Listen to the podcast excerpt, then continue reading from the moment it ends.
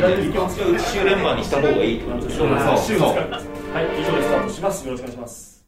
11月9日水曜日、サンスポ音声局喋る新聞。こんばんは。スポーツ新聞、サンケイスポーツがお届けする、ポッドキャスト番組、サンスポ音声局喋る新聞。この番組は、記者をはじめとしたサンスポの中の人が、スポーツやエンタメ、競馬、公営競技などのニュースについて、曜日ごとのテーマに沿って喋ります。水曜日のテーマは、聞きときサンスポ。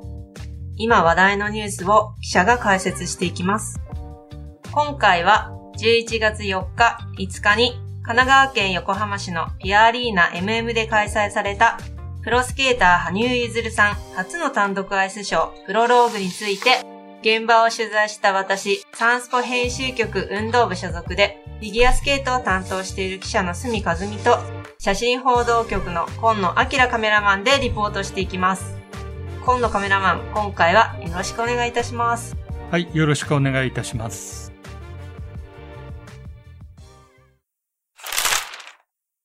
さて今回、今野さんは本番組にご出演するのが初めてということですので、まずはリスナーの皆さんに簡単な自己紹介をお願いいたします。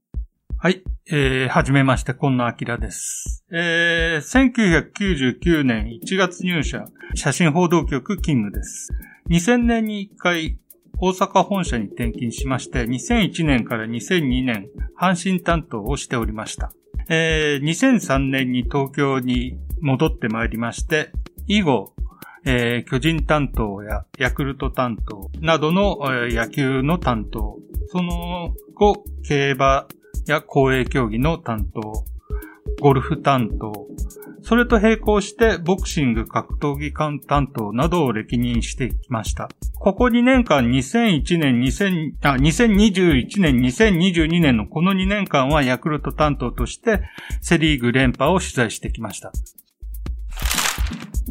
私、すみは先月、村本かな選手と高橋大輔選手のアイスダンス、カナダイペアの今シーズン初戦の解説を本番組でさせていただきました。ちなみに、担当記者として、羽生結弦さんのことは、2013年全日本選手権から取材をしています。14年3月、優勝した世界選手権や、19年10月のスケートカナダは、現地で取材もしました。さて、今回は、オープニングでもお話しした通り、今年7月にプロ転向を発表したフィギュアスケーター、羽生結弦さんのプロ転向後、初の単独アイスショーが開催されるということで、フィギュアスケートファンだけでなく、大きな注目を浴びました。会場についてびっくりしませんでした？めっちゃ人。人は、すごい並んでましたよね。本当に、あんなに、着いたら、ザーッと並んでて、ちょっと、気をされましたね。ね熱気には。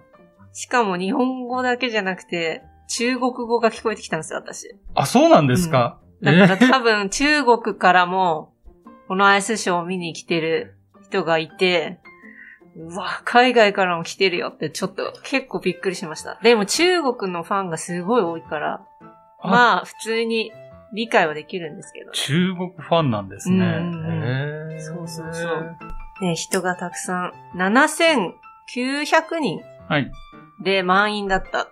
はい。そうです。はいなので、もう、ね、会場の熱気はすごかったですよね。始まる前からね。そうですね。ううんん、あと、会場入ってちょっと思ったのが、今までの競技用のスケートリンクとちょっと違いましたよね。うんで、あの、会場の作り方もちょっと特殊な作り方をしてたなという感じです。今までは、ちゃんアリーナ景色でぐるーっと取り囲む感じの会場しか見てなかったんで、あー、完全にカクカクで真四角で、ちょっと普通のリンクより長いかなと、パッと見は、あ会場入って思いましたね。あの、アイスショーだと、はい。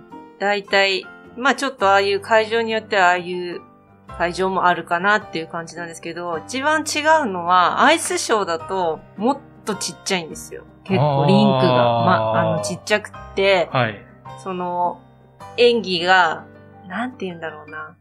壁に結構ぶつかりそうになったりとか、はい。あの、お客さんにぶつかりそうになったりっていうぐらい、ちょっとちっちゃいんですよ。で、今回羽生さんがこだわったのは、できるだけ競技リンクの大きさに近い大きさにまでできるだけ広げて、自分のその、できるだけ選手の時滑ってたような、こう、なんて言うんだろうな、臨場感、スピード感を見せたいっていうことで、リンク自体は実は競技用よりはちょっと小さいけど、普段のアイスショーよりは大きいっていう、ちょっと特殊な、はあ感じだったそうなんですですよねか。うん。ああ、やっそうそう、丸くはなかった。丸い、いつも競技は丸いじゃないですか。そうですよね。うん楕円形ですものね。はだからい。それがなんかちょっと、違和感はもしかしたらあったかもしれないですけど。でも私からしたら、大きいと思いました。あ、そうなんですうん、ね。リンクがすごく、あの、アイスショーだと、アイスショーってイメージで行ったんで、大きいなっていうのをすごい感じましたね。まあ、今までの経験が生きる、滑りが生きる大きさっていうのがあったんでしょうね。んまあ、最初のプログラムが金メダルの時の生命うん、でしたでしょ。そうですね。はい。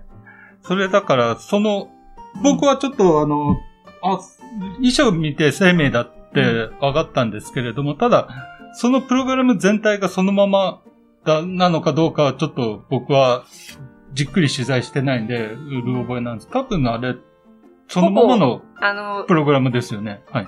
ジャンプの内容は、はい。多少、やっぱり変わってて、はいただ、トリプルアクセルを3回入れてんですよ。で、本来は、あのー競技だと、同じジャンプは2回までっていう決まりがあって、3、3本目って入れられないんですけど、まあ、もう、羽生選手といえばアクセルなんで、うんもう存分に3本入れちゃうっていう。なかなかそれはプロにならないとできないことっていうふうに本人も演技後に言っていて、アイスショーでは考えられない全部の照明を焚いた状態で生命を演技して3本トリプルアクセルを入れたり、4回転も2種類飛んでたと思うんですけど、はいはい。ものすごく緊張したそうです。なんかし試合だったら目の前にジャッジがいるけど、大勢のお客さんが目の前にいて、すごく自分の中でも試されてるなって思ったって、アイスショー後に言ってました。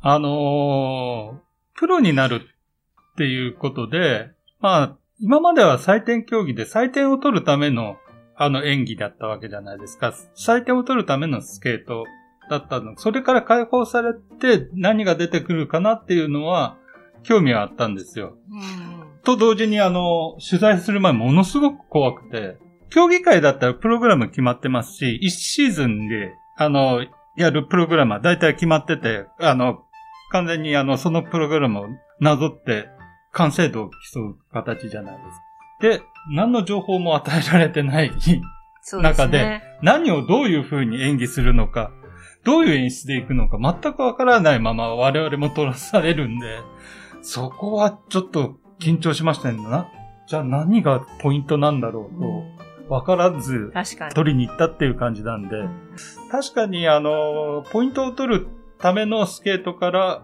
解放されて、いろんなことができるっていうことでは興味深いですよね。はい。まずそもそも6分間練習から始まったっていうのが私はもう、あのファンの人が、うわーって言ったじゃないですか。ああれは、まさかアイスショーで、そこから始まるとは思わなくて、しかも、あのアナウンスしてた人が競技の時、日本の国内での競技の時と、同じアナウンスの人だったと思うんですよね声が、だからなんか競技会取材しに来たんじゃないかっていうぐらい、いきなり6分間練習から始まって、ファンの人も、うわーって言って、で、そっから始まったじゃないですか。練習から始まったじゃないですか。あれは結構、びっくりしましたね。あれも自分で考えたって言まあ、ってたんですけど。ああ、そっか。うんなんか、僕はそこまで、あの、フィギュアスケートを取材した経験はないですけれども、多分他のカメラマン、慣れてるカメラマンは、それこそ、あの、競技会の当日はその練習から見て、うん。で、本番でっていう流れなんで、そこはスッと、それが凝縮されて見せられたっていうことで、多分他のカメラマンはスッと受け入れられたと思うんですよね。うんうんでもアイスショーで練習しないんで。いや、そこがやっぱり。それをやっぱり見せたいんじゃない？いや、そうですよねそのショーで練習から始まって、で、しかも2分くらい経ってバッて脱いだら生命の衣装だったっていうので、もうみんなキャーって感じでしたよね。でも、演技、あの、シャッター越しから見て、はい。羽生選手のその、なんていうんですかね、演技はどういう風に映りましたか？なんか好きなことをいや、あの見せたいもの。高いですね。ジャンプは高いですね。高い割に力感なく飛びますよね。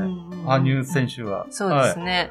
あの、プルシェンコとかものすごいパワフルにドーンって飛ぶじゃないですか。そういうのがなくて、トンって飛んで、ぐわーっと高く飛ぶから、すいません、何回かあのフレーム外しちゃいました。なるほど。は あとなんか、あの、バングルを使って、えっ、と、あったじゃないですか。色をみんなにリクエストして、あーありましたね。はい。この色、この、なんか青だと悲壮、白だとロシアより愛を込めてはい。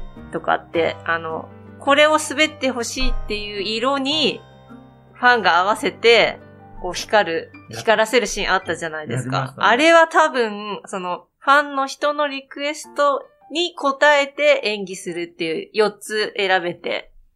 あれはなんかもう、私なんかあの、なんていうんですか、ジャニーズの、あの、はいそういうライブとかに来てんじゃないかと思いました。すごかったですよね。それ、一応全部、あの、完全に入って、滑ってって言われて滑れるのもすごいですね。そうですよね。でももう何個もだからレパートリーがあって、うんいくらでも、まあ、全部滑りましょうかって一瞬言いかけたん、言いかけて、あ、でも僕の体力がって言って、でも、行ってみて、あ、まだこれは競技会の、あの、経験値の延長の、なのかなっていう感じはしましたね。まあ大会、あーアイスショーの名前がプロローグだから、まだ、本当に本人の中での、あの、プロスケーターとしての序章として、そうですね。今までの、今までのおさらいここからってをここからっていいううのをことりあえね。ず見せたかったのかなっていうのは撮影してて感じましたね。うん演出全体を見て。うんいや、あれ？めちゃくちゃ大変なんですよ。だって、1時間半一人、あの、普通アイスショーって何人も選手が出てきて滑るじゃないですか。そうですね。滑っても最初オープニングとエンディングと2曲ぐらいなのに、うん自分だけなんで、自分だけ出て、で VTR の時間だけちょっと休んでまた出てくるっていう。だから体力はかなり選手時代よりもつけてきたって、おっしゃってたんですけどあ演技後の囲みで T シャツだったんですよ。出てた、最後の衣装ですか？い、や、なんか違う着が着替えてはい、ただの黒い T シャツ、まあ、プロローグのなんか自分のデザインした T シャツ着てはい出てきたんですけど、めっちゃ腕がムキムキ。ああ、そうですね。すんごい、あの、ムキムキってその筋肉質っていうよりも、なんか細くて、筋張ってて、こう、なんて言うんだろう。細い、細マッチョっていうか、すっごいこう洗練された感じで、もう手しか見えなかったんですけど、いや、でも多分全身そうなんですよ。いや、あの、演技中に腹筋さらしてたじゃないですか。ああ、それを、やっぱすごいですよね。うん。すごい腹筋ですよね。やっぱり。ボクサーみたいだなと思ってながら見てましたけど、アスリートとして、まあ、ジャンプがあるからね、どうしても脂肪はカットしなきゃいけないんだろうなっていうのは、ちらっと見まし、見えましたけれども。ボクシングを取材してきた、今野カメラマンならではの視点ですね。ボクサーのよう。絞られた、そうですね。脂肪のない。はい。すごいですよね、でもね、本当にね。現役の時は、もう、まあ、朝から練習。で、公式練習が終わって、6分間練習本番1本なんです。だから、基本的に1本とか2本しか滑らないのに、1時間半でず、まあ、出ずっぱりって言ってももちろん VTR の時間もあったんですけど、でもその VTR も、めちゃくちゃ自分の中でこだわって、誰かに作ってもらったんじゃなくて自分で全部こだわりを見せて編集してっていうことだったんで、自分の演技と演技の間の VTR だったりとか、そういったものにストーリー性を、物語をより皆さんに伝えやすくする作業だったりとか、また自分が意図するものがちゃんと伝わるようにっていうことを考えながら編集したりしたって。そういった作業もすごく大変でした。今日の朝までかかって出来上がったものなのでって。すごいですね。だから、ショーの朝までギリギリまでだったっていう。で、なんかこれから始まる物語はどんな物語になっていくと思いますか？っていう記者の質問に、なんか今まではオリンピックの金メダルとか、そういう目標があって生活してきたから、今ちょっとチューブラリンな感じって言ってました。だけど、今できることを目いっぱいやって、フィギュアスケートっていうものの限界を超えていけるようにしたいって言っていたので、ちょっとこれからも期待ですよね。ど、んなことをやってくれるのか。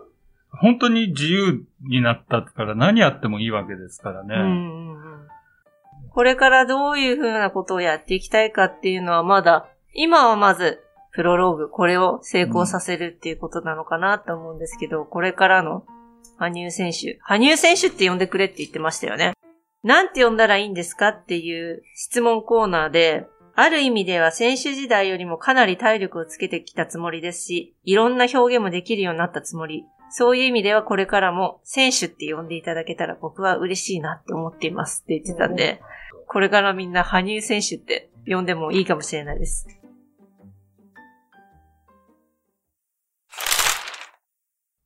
今回お届けした内容の関連記事は、産経電子版産経スポーツまたは概要欄のサンスポウェブへのリンクからお読みいただけます。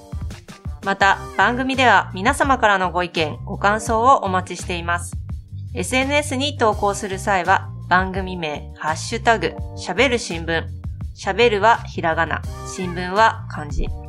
水曜日のテーマ名、ハッシュタグ、すべてカタカナで、聞きときサンスポをつけてください。SNS 以外からは概要欄の専用フォームからも送信可能です。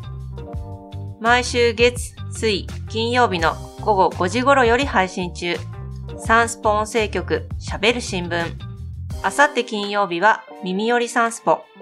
サンスポ紙面に掲載された1週間の記事から音声局がピックアップした耳寄りなニュースをお届けします。週明けて月曜日は、なるほどサンスポ。サンスポ記者の取材裏話など、聞けばなるほどのインサイドストーリーをお届けします。そして来週も水曜日は聞きときサンスポ。サッカーワールドカップ開催直前、開催地、カタールで取材している記者とカメラマンが、現地から直前リポートをお届けします。それではまた明後日金曜日、午後5時頃にお会いしましょう。今回はサンスポ編集局運動部一般スポーツ担当の隅和美と、写真報道局所属、今野明でお送りいたしました。ありがとうございました。